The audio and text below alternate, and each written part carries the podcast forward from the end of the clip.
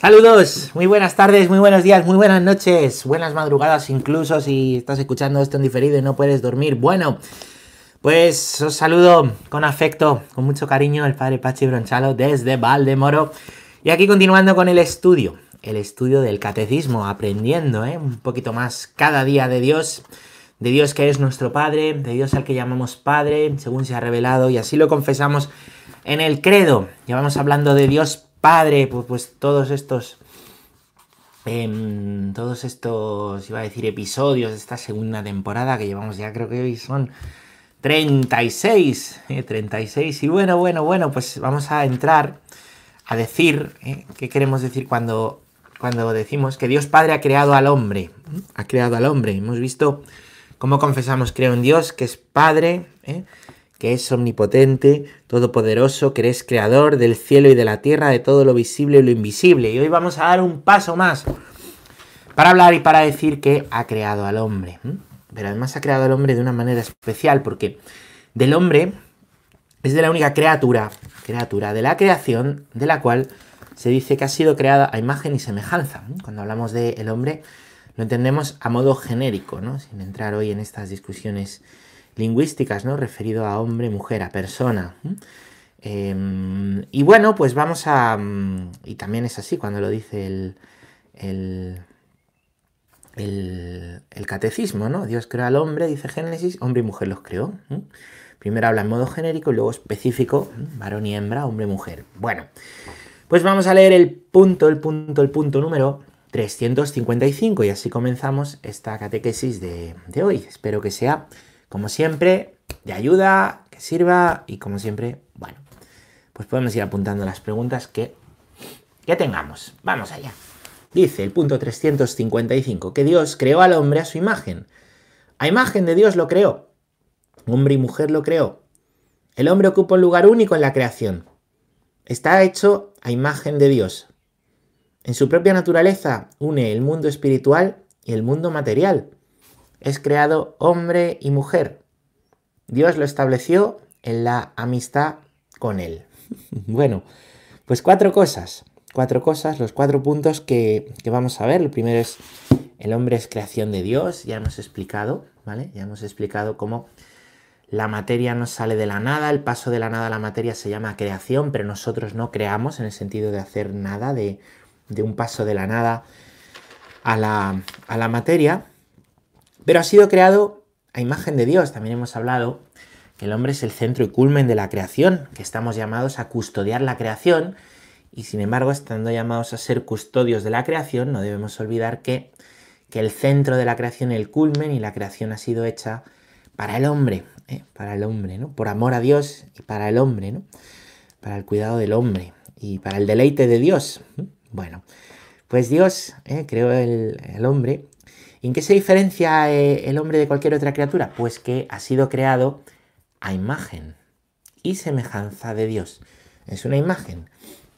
Dice Jesús, quien me ha visto a mí ha visto al Padre. Pues también podríamos decir eh, que viéndonos y reconociendo la belleza, el bien, la verdad que hay en las personas, encontramos ahí una imagen de Dios, del bien, de la belleza y de la verdad divina. A Dios nadie lo ha visto jamás, dice también la Escritura. ¿no? Sin embargo, ¿eh? somos imagen y semejanza suya. Esto no lo dice Génesis de ninguna otra especie, ¿no? De ninguna otra criatura. No se dice de nadie más, solamente del hombre y de la mujer. Imagen y semejanza de Dios.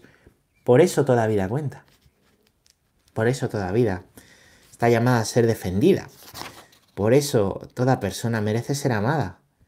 Por eso nadie tiene que ser descartado. Somos imagen y semejanza de Dios. Y eso nos da una dignidad que no tienen el resto de criaturas. Esto que os decía el otro día, los eufemismos, cuando se habla de muerte digna, que no. Que la muerte, toda muerte es digna porque toda vida es digna.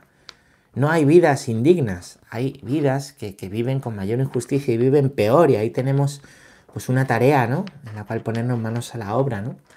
De la justicia en el mundo. Pero toda vida es digna por el hecho de existir, y qué bonito sería, ¿no? Y, cuántos problemas nos ahorraríamos si nosotros, ¿eh? si nosotros nos tratáramos así, si nos tratáramos mm, no por lo que nos damos, sino por lo que somos. Si nos dijésemos, oye, Qué bueno que tú existas. ¿Cuántas veces le has dicho a alguien que quieres? Qué bueno que tú existas. Pues díselo, díselo. Corre ahora si quieres. Qué bueno que existas, qué bueno existir, qué bueno ser. Ahí está nuestra dignidad, en, el ser, en lo que somos. No en lo que hagamos, ni en lo que consigamos. ¿eh? ¿Cuánta gente sufre por eso? Tiene un exceso de futuro, quiere conseguir esto, quiere conseguir no sé qué y, y se agobia, se ahoga. Si lo bueno es lo que ya somos. La sana mirada sobre uno mismo, sobre lo que somos, es aprender a mirarnos como Dios nos quiere. ¿eh? La mirada de nuestra propia vida desde Dios, conociendo a Dios y viendo cómo ve Dios mi vida, mis problemas, mi cruz, mis alegrías y mis propios pecados, los cuales perdona y hay que tomarse muy en serio la conversión. La sana mirada de Dios sobre uno mismo es la fuente de la autoestima verdadera. Muchas de nuestras heridas vienen, o la herida de la, de la baja autoestima. Y las heridas afectivas vienen de no habernos sentido amados incondicionalmente. En realidad, a ninguno de nosotros nos han amado siempre incondicionalmente. En algún momento hemos podido sentir que nos querían más si sacamos buenas notas cuando éramos niños, o si hacíamos esto otro, o de adultos. Y podemos sentirnos usados en algunas ocasiones, ¿no? Por personas que nos quieren simplemente si hacemos algo, si hacemos lo otro, ¿no? Hay que aprender a amar incondicionalmente a otros y hay que aprender que hay un amor que es incondicional, que es el amor a Dios. Ese también es el primer paso en la, sanación de las propias heridas afectivas, ¿no? Esas heridas afectivas llevan a rasgos insanos de carácter y los rasgos insanos de carácter es lo que nos hace, eh, ¿cómo decirte? Es lo que nos hace, em, pues, pues reaccionar y tratar en determinadas ocasiones a otros. Pero no es excusa, ¿no? Es que me porto mal porque tengo heridas. Sí, hombre, claro. Pero es que todo el mundo las tiene. Entonces también estamos llamados a descubrir el amor de Dios, dejarnos tocar por Dios. No usar a Dios de, excusa. Dios nos pone, conoce nuestras heridas, pero nos pone en un camino de conversión. No nos dice, pobrecitos, quedaos ahí. Nos pone en un camino de seguimiento para sanar esas heridas, para curar esas dolencias. ¿eh? Y nos pone en un camino de conversión propia. Necesitamos el perdón suyo ¿eh? sobre nuestros pecados y el aprender a perdonar, como nos decía el Evangelio de ayer, siempre, 70 veces 7, porque así es como Dios nos perdona. Lo primero para poder dar amor y perdonar a otros es recibir el amor de Dios y el perdón de otros. No cerrarse a Dios, no cerrarse a quien te puede ayudar, pero realmente estamos dispuestos. Hay gente que a lo mejor no da pasos en la vida espiritual porque no está dispuesta a perdonar, dejarse perdonar, abrir esta herida, abrir esto otro, afrontar la vida, abrazar la cruz, un montón de cosas que conllevan una decisión libre que a lo mejor no queremos dar, porque en el fondo estamos a gusto, porque en el fondo es un compromiso. Bueno, pues esto también es para pensar y para planteárnoslo delante de Dios. Y continúa diciéndonos este punto, el 355, pues los cuatro subpuntos, por así decir. No sé si se dice subpuntos, pero bueno, yo lo digo, ¿vale? Que hay en este párrafo 6 del hombre. El primero es que... Mm, a ver, que hemos sido eh, hemos... Eh, en, la naturaleza humana, ¿vale? Dios ha unido eh, el mundo espiritual y el mundo material, ¿vale? ¿Os acordáis? Dios ha creado lo visible y lo invisible. Pero si el hombre es todo visible, tenemos también una naturaleza espiritual, somos cuerpo y espíritu, cuerpo y alma. En nosotros, en nosotros, ¿vale? Que somos seres de cuerpo, somos también seres de alma, tenemos alma. ¿eh? Se une lo visible y lo invisible. Decir creo en Dios, creador de todo lo visible y lo invisible, no es simplemente decir Dios me ha creado, Dios me ha hecho a través de mis padres y en, y en la naturaleza, ¿no? Pero es decir, Dios me ha dado el alma. Lo que no veo es afirmar la existencia del alma, lo que no vemos. ¿eh? Lo que no vemos, pero que, que existe, que nos diferencia del resto de criaturas, ¿no? Ese alma que, pues, que está llamada a resucitar con el cuerpo. Cuando hablamos de la resurrección, no nos estamos refiriendo a una resurrección del alma, un alma pura, ¿no? Las almas puras son los ángeles. Estamos hablando de la unión del cuerpo y el alma, eso es la resurrección, ¿vale? ¿Eh? Por eso no, no, hay que hacer un desprecio al cuerpo, igual que no hay que hacer un culto al cuerpo.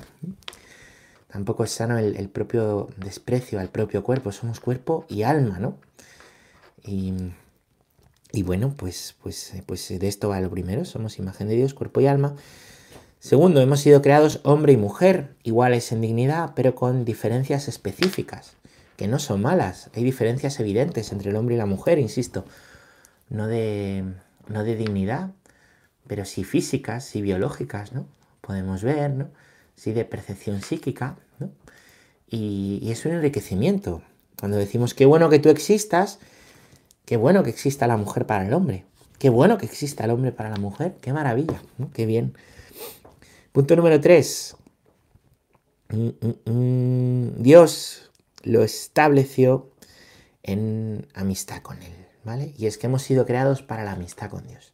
Para la amistad con Dios. Para estar con Él, como amigos. ¿eh? Para conocerle. Esto que os digo muchas veces últimamente, que yo repito una cosa, cojo una cosa y no la suelto. Dios no es el enemigo en la cruz. Y porque tú tienes una cruz, no es Dios tu enemigo. Es tu amigo. Es tu aliado. El que te va a ayudar con esa cruz. El que en esa cruz ha vencido a tu enemigo. Sé amigo de tu amigo. Y sé enemigo de tu enemigo. Pero el enemigo no es Dios, es el otro. Bueno, pues vamos a ver el primer punto. Vamos a ver este primer punto. Que es que Dios nos ha hecho a imagen suya a imagen suya. Vamos a ver, vamos a poder mm, pues leer este punto número 356, así para empezar, que dice que de todas las criaturas visibles, solo el hombre es capaz de conocer y amar a su creador. Es la única criatura en la tierra a la que Dios ha amado por sí misma. Solo Él está llamado a participar por el conocimiento y el amor en la vida de Dios. Para este fin ha sido creado y esta es la razón fundamental de su dignidad. Ahora leemos esa razón fundamental. Dos cosas, ¿no? Dos cosas del Concilio Vaticano II de la Constitución Pastoral Gaudium et Spes, Alegría y Esperanza, que es la Constitución, eh, es uno de los documentos más importantes del Concilio. El Concilio tiene varios tipos de documentos, los más importantes son las constituciones, ¿no? constituyen el núcleo de lo que ha dicho el Concilio Vaticano II. Hemos visto algunas, ¿no? Hemos visto, a veces sale un Concilio sobre la liturgia, a veces sale Dei Verbum sobre la, sobre la palabra de Dios, ¿vale? Y bueno, ahora nos encontramos con Gaudium et Spes, ¿vale? Gaudium et Spes sobre quién es el hombre, ¿vale? Con una antropología, ¿no? Em, pues una antropología adecuada de quién es el hombre, ¿no? Y dos cosas. Dice el concilio que solo el hombre es capaz de conocer y amar al Creador. Esto parece de perogrullo, pero es verdad. Un perro puede ser muy listo. Ay, es que tengo un perrillo que es súper listo. Le dices sit y se sienta. Le dices plus y se levanta. Le dices, yo qué sé. Le pones el plato y viene a comer. Y te da cariño, nota que estás triste. Sí, pero no puede alabar a Dios, no puede conocer a Dios. Hay un mono aquí súper inteligente que hace puzzles de 10 piezas. Está muy bien. pero no puede alabar al creador. Este delfín es súper listo porque se da cuenta de cuando el humano está en peligro y le rescata. Está bien, es inteligencia animal. Pero no pueden alabar al creador. ¿Por qué? Porque solo el hombre tiene conciencia. ¿Os acordáis cuando hablábamos de la conciencia?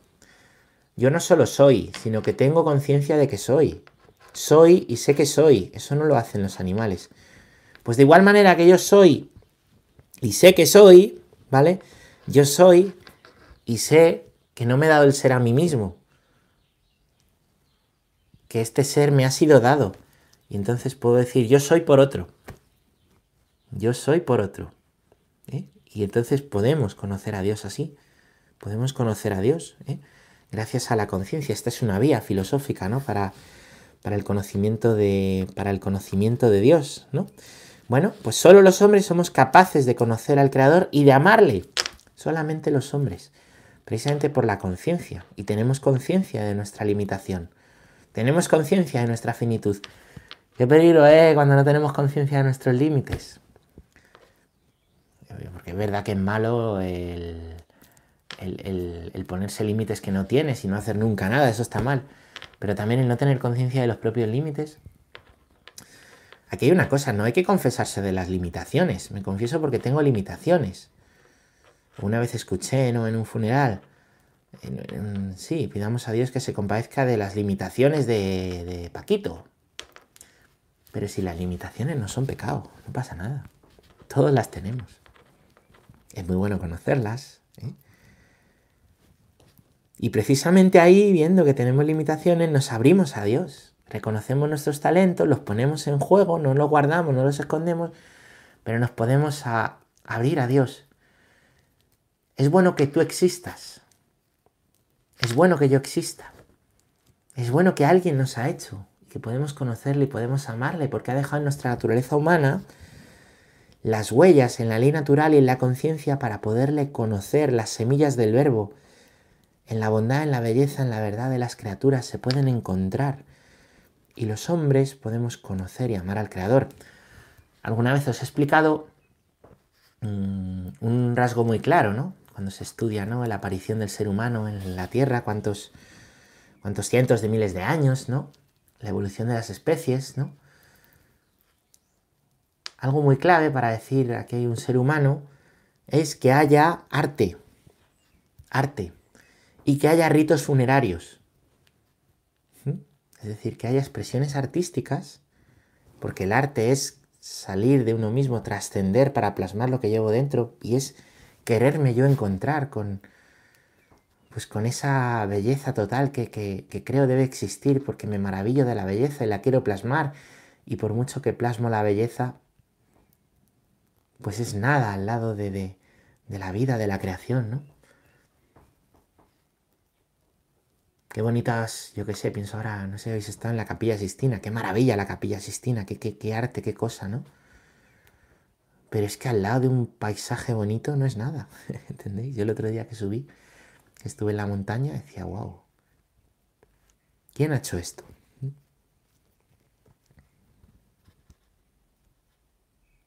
Bueno, pues el arte y también los enterramientos funerarios. A los hombres nos preocupa la muerte y como nos preocupa la muerte tratamos de dar respuesta. Nos da miedo la muerte y como nos da miedo la muerte, tratamos de dar respuesta. ¿Entendéis? Y, dando respuesta ¿cómo? Con ritos. Un rito, un enterramiento, un culto. En todas las culturas, en todas las culturas ha habido ritos y cultos. Pero es que hoy en día, quien no cree en Dios, quien no cree en nada, también tiene una respuesta a la muerte. Y tiene una creencia. Y hace un culto. No dejamos a los muertos tirados por ahí, ¿a que no? Eso lo hacen los animales. Los animales se muere uno y ahí se queda. El hombre, aunque no crea en Dios, si se muere uno, le da una sepultura. ¿Por qué? pues creo que entiende que aunque no crea en Dios, necesita una dignidad al cuerpo. O le quema y tira las cenizas al río, donde le gustaba ir al chaval de pequeño. O a la montaña, porque era muy montañero. Cree en Dios, a lo mejor no, pero cree en la naturaleza, en el todo, en fundirse. Es creencia. Entonces tratamos de dar una respuesta a la muerte. Ya os digo que según tratemos el cuerpo, esa es la respuesta a la muerte que estamos dando. Por eso los cristianos los enterramientos, lo más digno posible, ¿no? Porque hemos dicho que no es el alma en el cielo con Dios, que es la resurrección del cuerpo y del alma. Al cuerpo le hay que tratarle bien. Bueno, segunda cosa que dice Gaudium et Spes. Es la única criatura en la tierra a la que Dios ha amado por sí misma, de igual manera. Dios te dice a ti, qué bueno que tú existas. Vio Dios que todo era bueno, pero al hombre le hizo su imagen y semejanza. Como el hombre es el, culmen de toda la creación, todo ha sido hecho para él. Por eso el hombre, la mujer, son, somos amados por sí mismos, por lo que somos. Dios te quiere por lo que eres. Algo que también digo muchas veces, ¿no? Dios no ama a la masa, Tú ya estás bien hecho, tú ya estás bien hecha y tu historia está bien. A lo mejor te tienes que reconciliar con ella, viendo lo mucho que te quiere Dios, preguntándole cómo vio Dios tu historia, pidiendo sanación, convirtiéndote, bueno. Pero para Dios es bueno que existas ya. Muy bueno, se complace.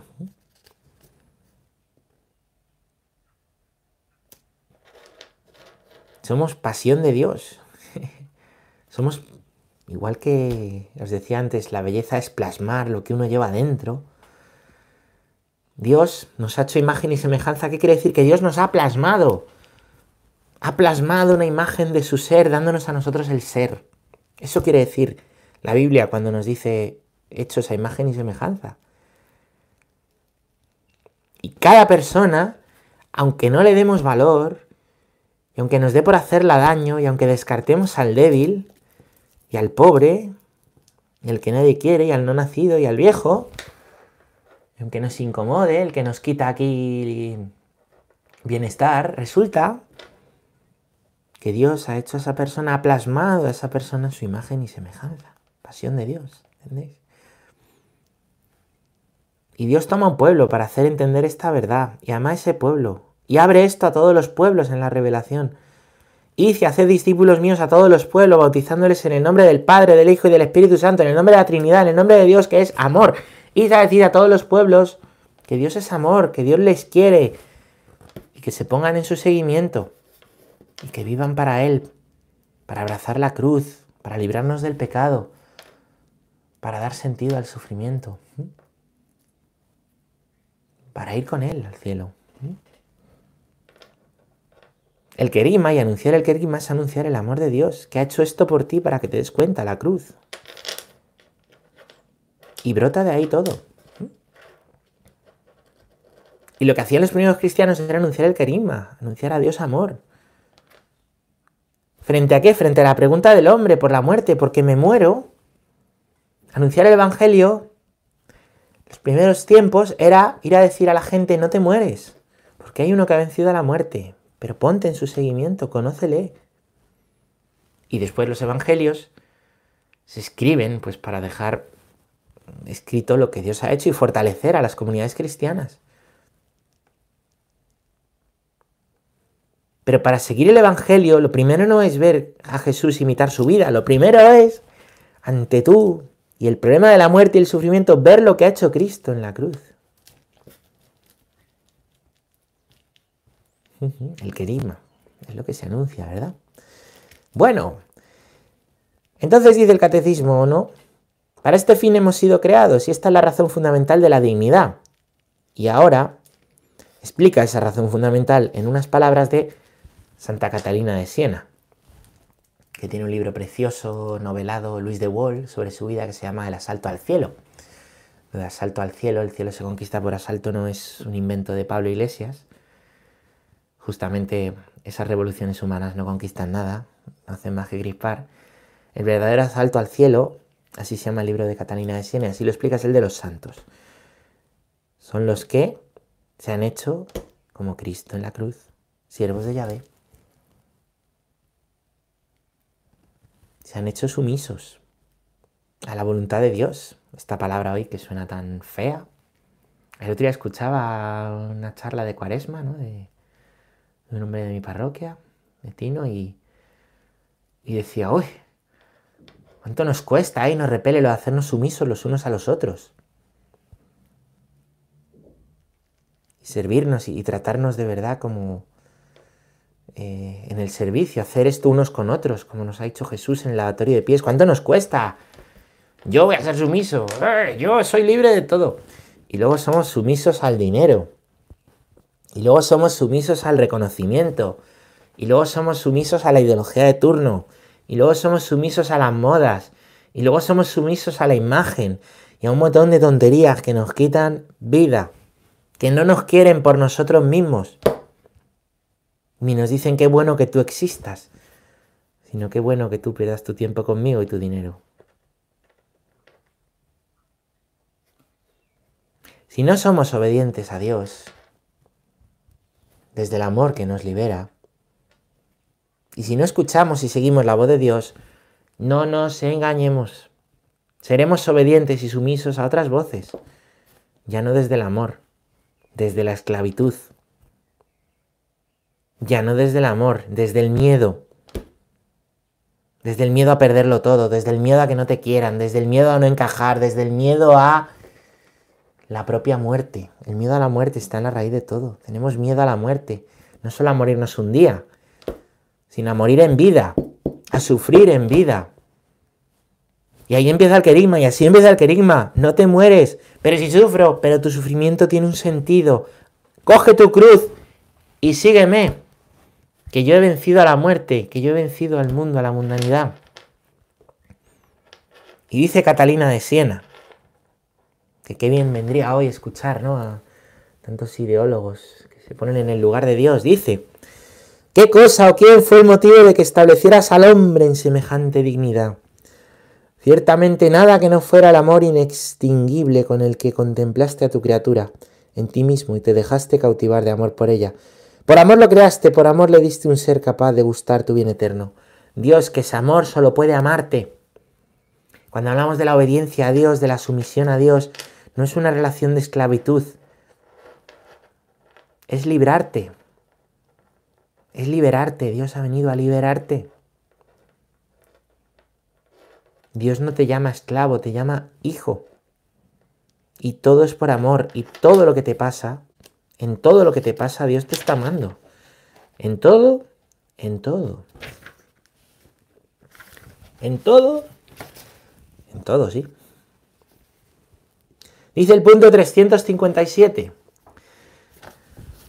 que por haber sido hecho a imagen de Dios, el ser humano tiene la dignidad de persona. No es solamente algo, sino alguien. Es capaz de conocerse, de poseerse y darse libremente y entrar en comunión con otras personas. Y es llamado por la gracia a una alianza con su Creador, a ofrecerle una respuesta de fe y de amor que ningún otro ser puede dar en su lugar. Eso es. El hecho de que seamos amados por sí mismos, por lo que somos, no por lo que hacemos, quiere decir que tenemos un ser personal. Somos personas. Sustancia individual, naturaleza racional, es una definición que os di. También podríamos hablar, y yo creo que, es lo que le faltaba a esa definición que hoy os quería dar, que somos seres, cuerpo y alma, amados. Esa es una buena definición de personas. Seres en cuerpo y alma amados por sí mismos. Qué bueno que tú existas. Amado mío, amada mía. Qué hermoso eres, qué hermosa eres, amor mío, que dice el libro del Cantar de los Cantares, que son las palabras de Dios a su iglesia. Somos alguien, no somos algo. No somos objetos, no somos cosas. Tratarnos como objetos y cosas es cosificarnos. Ya sabéis, las personas tienen corazón, los objetos no. El corazón se ama, el objeto se usa. Cuando amamos a los objetos como si fueran ídolos, nos hacemos sumisos a los objetos o a las modas o a las ideas, nos despersonalizamos. No es que dejemos de ser persona, pero dejamos de vivir como personas, como lo que somos. Dejamos de, ser lo que somos y de vivir según lo que somos.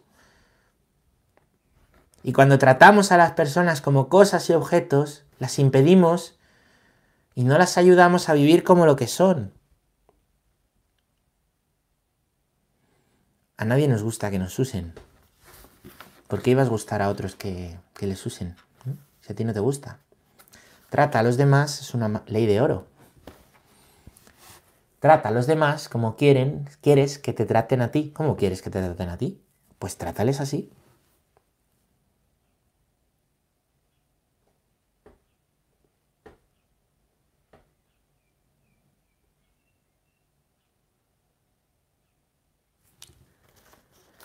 Solo el hombre es capaz de conocerse, tener conciencia de sí, de poseerse ser libre y decidir, ¿no?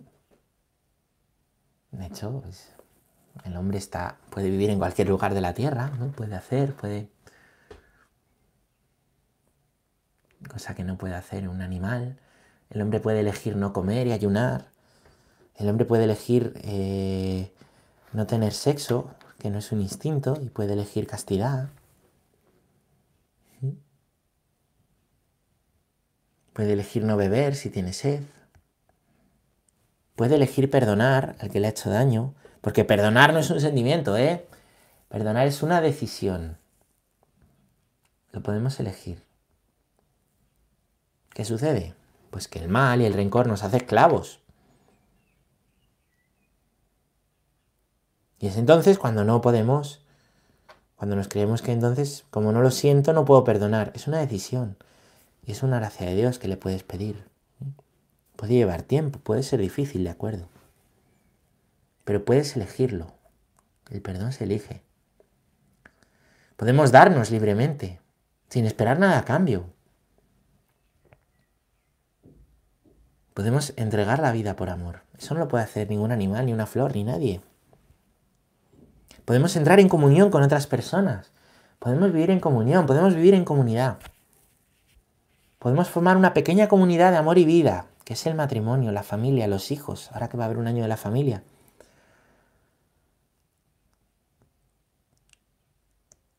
Eso no lo puede hacer nadie más que, que el hombre. Vivir en matrimonio, elegir libremente amar a mi mujer, libremente amar a mi marido, perdonarnos cada día, querernos cada día, buscar incansablemente la felicidad del otro, cada día. Eso es el matrimonio, así funciona un matrimonio. Lo podemos hacer.